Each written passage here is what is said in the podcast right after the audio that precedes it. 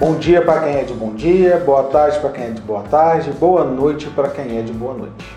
Eu me chamo Salomé Caim e serei o apresentador deste podcast. O podcast Doutor Direito tem o intuito de esclarecer os seus direitos através de informações atualizadas da área jurídica. Caso você queira realizar perguntas ou sugerir temas, pode fazer através do nosso Instagram, podcast Doutor Direito, tudo junto. Repetindo, podcast Doutor Direito, tudo junto. O tema de hoje escolhido é Medidas preventivas ao Covid-19 nos condomínios. Para participar deste programa, convidei a doutora Mariana Abrantes, advogada atuante no direito imobiliário e condominial, sócia e fundadora do escritório Raça Advogados Associados. Seja bem-vinda, doutora Mariana. Olá, pessoal. Olá, Salomão. Obrigado pelo convite para participar do podcast. Eu que agradeço, doutora Mariana, por ter aceitado o convite. Nós sabemos que eh, a pandemia do coronavírus está exigindo mudanças drásticas na rotina de todos. E nos condomínios residenciais não seria diferente. A situação exige a tomada de decisões difíceis para manter a responsabilidade com a vida de todos e evitar pânico. Eu tive o carinho de selecionar algumas perguntas acerca destes, destes problemas. Vamos à primeira pergunta. O síndico pode determinar atos que não estejam previstos na convenção ou deliberações assembleárias? Então, Salomão, as decisões no âmbito do condomínio dependem da Assembleia de Condôminos, como regra geral, devendo o síndico seguir as regras de convocação previstas na Convenção do Condomínio ou, na sua falta, na Lei Civil. No entanto, a considerar a urgência de algumas ações, o síndico, havendo fundamento jurídico, conjuntamente com o corpo diretivo, pode adotar medidas antes da Assembleia, que visem resguardar a saúde dos condôminos. Porém, é o meu entendimento que o síndico deverá realizar a convocação de Assembleia Geral Extraordinária de caráter emergencial para que a Assembleia possa deliberar quais medidas de proteção à saúde dos moradores devem ser tomadas pelo condomínio. A Assembleia pode ser realizada por meios eletrônicos, embora a convocação possa, ser flexibilizada, não pode, mas não pode ser desconsiderada. O importante é registrar a participação dos condôminos, sob pena de, de nulidade de suas deliberações. Inclusive, eu acho muito interessante essa questão e eu indico muito a fazer por forma por WhatsApp, porque fica tudo registrado. Todas as decisões, todas as manifestações do, dos condôminos. Então significa que as assembleias realizadas ou as informações trazidas em assembleia pelo WhatsApp possuem a mesma validade? Olha, normalmente não se, não se pode fazer dessa forma, certo? Mas como estamos diante de uma situação bem atípica, eu entendo pela flexibil, que possa ser flexibilizada algumas questões, inclusive da, das assembleias. Agora interessante, o importante é que se registre a participação dos condôminos, senão sob pena de nulidade das, das deliberações. Perfeito, excelente. Deixa eu te fazer uma outra pergunta, nesse mesmo caminho. Pode o condomínio proibir o uso da piscina ou da academia, do salão de festa, entre outras áreas comuns durante este período de pandemia? Então, Salomão, esse tema foi um tema bastante debatido nos condomínios desde que começou o isolamento social. Eu entendo que inicialmente o síndico pode tomar a decisão de proibir o uso de algumas áreas comuns diante da urgência de se tomar uma ação para evitar aglomerações e a disseminação da doença, como eu falei no último tópico, né, na última pergunta, no caso. Mas logo deve convocar a Assembleia para discutir a questão. O proprietário da unidade imobiliária também, também o é das áreas comuns na proporção prevista na instituição condominial, conforme artigo 1335 do Código Civil. As áreas comuns de uso não essencial, tais como essas que você colocou, né, piscina, churrasqueira, salão de festas, eles podem sofrer limitação excepcional durante o período em que devemos evitar contato em grupo, estabelecendo, por exemplo, horários de reserva de uso individual por parte do condômino ou para uso do seu núcleo familiar, com quem já convive em sua unidade. Contudo, eu entendo que, em relação aos salões de festas, a proibição do uso pode ser tomada pelo síndico e o conselho, independente de ratificação da Assembleia, uma vez que é um local que costuma ser utilizado para festas, para reuniões, para confraternizações, fazendo com que haja aglomerações. Eu entendo ser possível determinar o fechamento e proibição do uso de, dessas áreas, né? Salão de festas, mas Perfeito. visando a preservação da saúde de todos. Agora, o que está acontecendo, deixa eu lhe dizer uma coisa, o que está acontecendo em muitos condomínios é que foi determinado pelos síndicos o fechamento de todas as áreas comuns, sem haver, sem haver assembleias. E em alguns condomínios causou um certo rebuliço, porque não foi a concordância da maioria do, dos condôminos. Então, isso é de acordo com cada caso. Mas chegou casos para mim em que especificamente em um condomínio em que a maioria dos condomínios não aceitaram a determinação e entraram em consenso de limitar as áreas comuns, como por exemplo a academia. Eles limitaram por, por um horário determinado e para entrar, para fazer o uso da academia, teria que ter um horário marcado e no máximo três pessoas utilizando ao mesmo tempo. Seria uma medida, né? Nem sempre a, o, o fechamento de todas as áreas seria a melhor medida para todos os condomínios, para todos os condomínios. Então, pelo que eu estou compreendendo, doutora Mariana, não é uma regra, existem exceções que devem ser analisadas se pode ou não pode se fechar, se deve ou se não deve se fechar, como você deu o exemplo da academia, por exemplo. Exato, é por isso que eu falo que eu entendo que deve ser convocada uma assembleia, uma assembleia de caráter urgente. Até porque nem todas as medidas que o síndico toma são medidas que são satisfatórias para todos os condôminos. Então, é interessante analisar cada caso. Tem casos em que o síndico está fazendo as determinações e nenhum condômino está, está questionando. Então, até aí tudo bem, mas nos casos que a maioria dos condôminos questionam e não aceitam, então tem que ser revisto. Por isso que eu falo que, é, que eu acho importante a convocação da Assembleia. Certo. Agora eu vou. Essas perguntas muito fáceis. Estou vendo que você está tendo um domínio aí nas respostas. Eu vou apertar o cinto, tá bom? Tá. Ó, imagina a situação que um condomínio, que um condômino, melhor dizendo, está com suspeita do Covid-19, certo? Ou que ele trabalha em no hospital atendendo o pessoal que tem Covid-19, uhum. certo? Certo.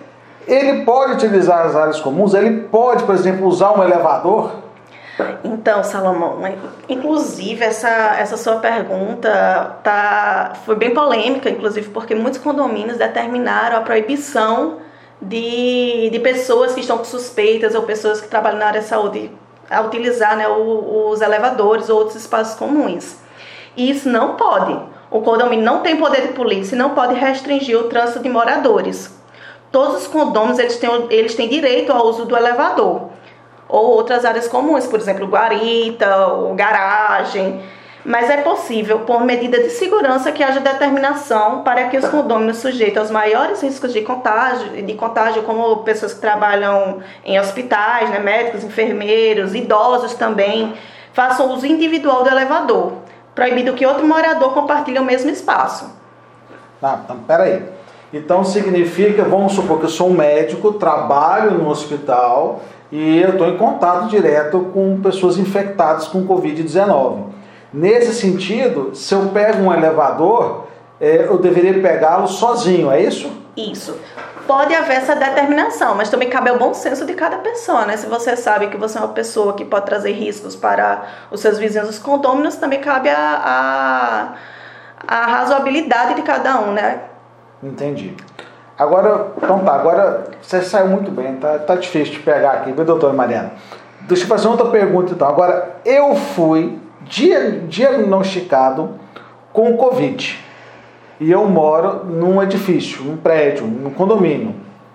Eu posso livremente andar por lá, pegar o elevador, entrar na, nas áreas comuns? Eu tenho algum tipo de limitação? Na verdade, você pode andar pela área comum, eu falei, mas não deve, né? Cabe ao bom senso. Mas a recomendação, a recomendação do Ministério da Saúde, nesses casos, é de isolamento ao menos de 14 dias. Se, em caso confirmado de algum morador, e esse morador continuar passeando pela área comum do condomínio, é possível acionar a justiça ou autoridade policial, uma vez que estará contraindo a ordem médica e até atentar, atentando contra a saúde pública. Ah, então realmente é melhor ficar em casa, né? Isso. Proibir o condomínio não pode, não pode proibir, mas inclusive é, é um crime. Eu não, eu não sou da área né, do direito penal, do direito criminal, mas inclusive é, é crime. Você estaria aí pondo risco à saúde de, de outras pessoas e você sabendo que você está contaminado. Perfeito. Deixa eu te fazer outra pergunta. É, inclusive, essa que mandou foi meu primo. Ele foi barrado de receber é, uns colegas no, numa visita, né? Ele mora num prédio, ele foi a síndico, deixou uma, um ato normativo lá, um aviso, e o porteiro não deixou ninguém subir que não sejam os moradores.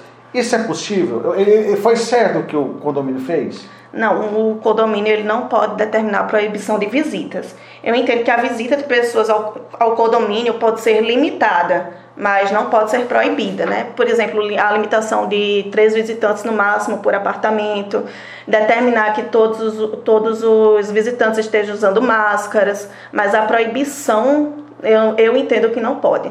Aqui também vale lembrar que, diante das, de toda a situação né, do, da pandemia, não existe uma, uma resposta certa ou errada, porque não existe jurisprudência ainda, não existe entendimentos. Não existe, muitas vezes não existe nada nas convenções relativas a como se comportar diante de, de uma pandemia. Então, é, é um entendimento meu. Alguns, eu, inclusive, eu já vi alguns colegas entendendo o, o contrário mas eu entendo que não pode. No caso, é, poderia se fazer a limitação, mas não a proibição. Agora, aconteceu isso comigo alguns dias atrás. Eu estou com um problema na internet, chamei um prestador de serviço para arrumar a, a minha internet e foi vedado pelo porteiro dizendo que também foi um ato normativo da síndica, um prestador de serviço. O prestador pode ser vedado? Então, eu também entendo que não, que no caso dos prestadores de serviços, como encanadores, eletricistas, internet, funcionários de limpeza, eles não podem ser impedidos. Na verdade, não tem como impedir serviços imprescindíveis para as pessoas. Esse é um ponto bem polêmico, porque o que seriam né, serviços imprescindíveis? Imagina a situação de que algum condomínio tem um, um cano estourado.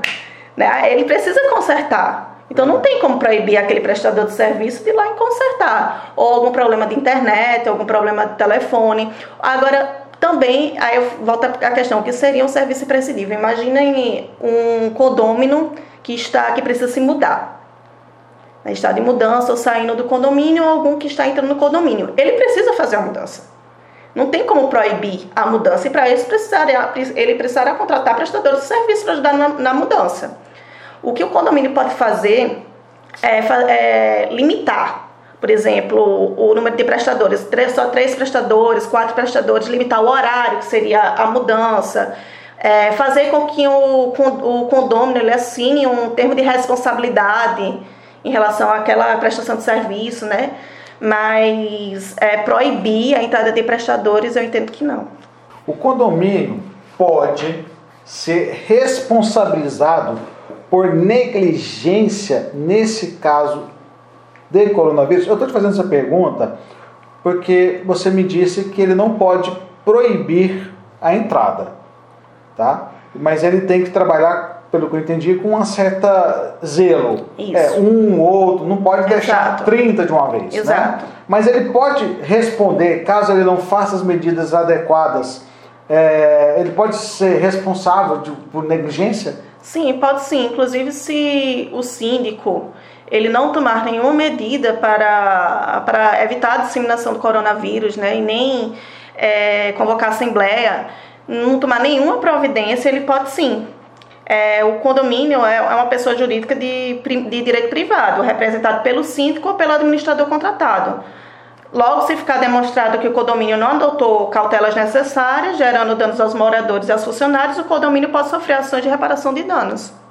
Entendi. Então, realmente, o, o administrador ou o síndico tem que ter um zelo maior nesse momento, né? uhum. Precisa ter. Muitas vezes, como eu falei no começo, adotar medidas urgentes, mas de preferência que seja convocada uma assembleia para discutir as medidas.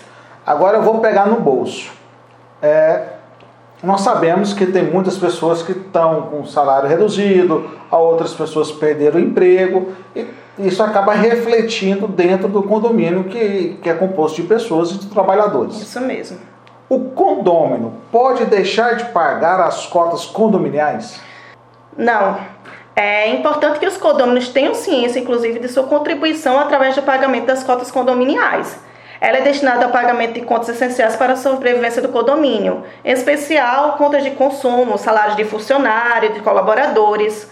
Então, não se pode deixar de, de, de, de pagar as taxas condominiais, sejam elas é, ordinárias ou extraordinárias. Certo. Mas aqui, entre nós, imagine uma situação então que a pessoa está com dificuldade, tá? E está com algum com um problema de pagamento, mas ele tem que pagar. Pelo que eu estou entendendo, ele tem a obrigação de pagar. Exatamente. Agora, os síndicos podem negociar isenções ou descontos dos pagamentos das cotas condominiais? Então, Salomão, é, essa, questão, essa pergunta é uma pergunta, inclusive, muito boa, porque por isso que é importante os condomínios terem uma assessoria jurídica para ajudar nessas, nessas questões. Eu entendo que os síndicos e gestores condominiais aos síndicos e gestores condominiais, não é recomendável, em decorrência da, dessa crise, negociar descontos ou isenções de pagamento das cotas condominiais pelas unidades, sem autorização assemblear, sob pena de sua responsabilização. Ou pior, deixar o condomínio sem receita para fazer frente às suas despesas. Agora, outra questão também que me perguntam muito é a questão se podem realizar suspensão de multas, suspensão de juros. Olha, como eu falei, não existe uma resposta certa ou errada para essas questões no momento que a gente está vivendo. Eu entendo que seria importante tá, para ser negociado também suspensão de multas e juros, estar, ter, ter havido uma convocação de assembleia para discutir a questão. Até para não. Pra, até para resguardar o síndico. Perfeito, excelente. Agora vamos lá. O grande finale.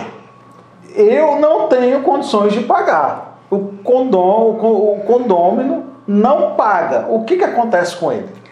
Então, ele vai responder pela inadimplência, né? Conforme previsão na, na conversão do condomínio e no que consta na, no Código Civil e tem mais dispositivos legais. Então, tem que pagar. Tem que pagar. Doutora Mariana, eu queria agradecer a sua participação em ter aceitado o nosso convite. Eu que agradeço. É, Vou deixar agora o espaço aberto para que você possa finalizar. Pode fazer aqui como a, na gíria antiga se diz o jabá, né? Apresente o teu escritório, fique à vontade, pode passar as redes sociais, sites e quero contar novamente com a participação num próximo momento. Até vou te deixar aqui aberto o convite para participar de um próximo programa. E você que gostou e quer saber mais, mande sua pergunta no nosso canal é, diretamente do nosso Instagram, Doutor Direito Podcast, tudo junto. Pode mandar um directzinho lá, que é a doutora Mariana. Tenho certeza que ela vai aceitar o convite, porque eu estou intimando, Com né? muito prazer. Não estou convidando. Então, doutora Mariana, novamente, muito obrigada e fique à vontade para a sua despedida. Eu agradeço novamente pelo convite da participação e já aceito né, o, próximo, o convite já feito para uma próxima participação. E agradeço a todos também que estão ouvindo. É, como o Salomão apresentou no começo, eu sou advogada, atuante da, na área do direito imobiliário condominial. E vou deixar para vocês o meu Instagram, para caso vocês tenham mais perguntas ou algumas outras ou sobre qualquer outra questão, eu estarei lá para poder ajudar vocês. O meu Instagram é Mariana Brantes underline ADV. Repete novamente para gente, por favor, Mariana. Mariana Abrantes underline ADV. Pessoal, muito obrigado por terem nos escutado até aqui. Até um próximo programa. Um abraço.